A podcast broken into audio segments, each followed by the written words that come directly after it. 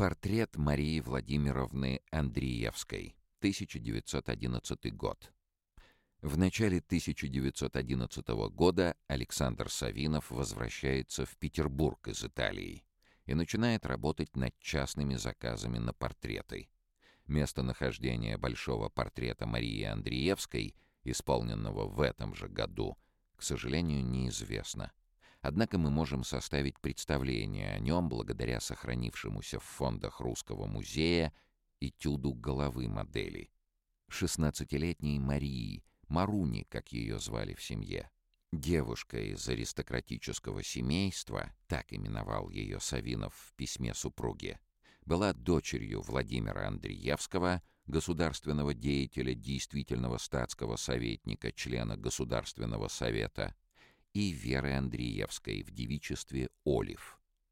Александр Савинов в том же письме сообщает супруге детали работы над данным заказом.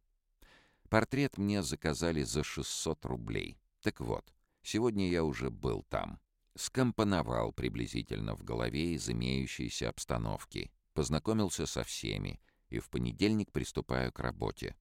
Только не нравится мне это барство, лакеи, швейцары и прочее. И я полагаю, что безобразнее трудно устроиться право. Ну да все равно, люди они кажутся хорошие и простые. Кстати, когда я был там, приехал Серов. Но нас изолировали друг от друга. Я с дочкой в одной комнате, Серов с матушкой в другой. Он ее рисует.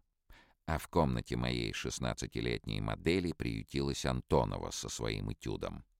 Словом, пишем, и бедный хозяин дома — руками машет в отчаянии от избытка искусства.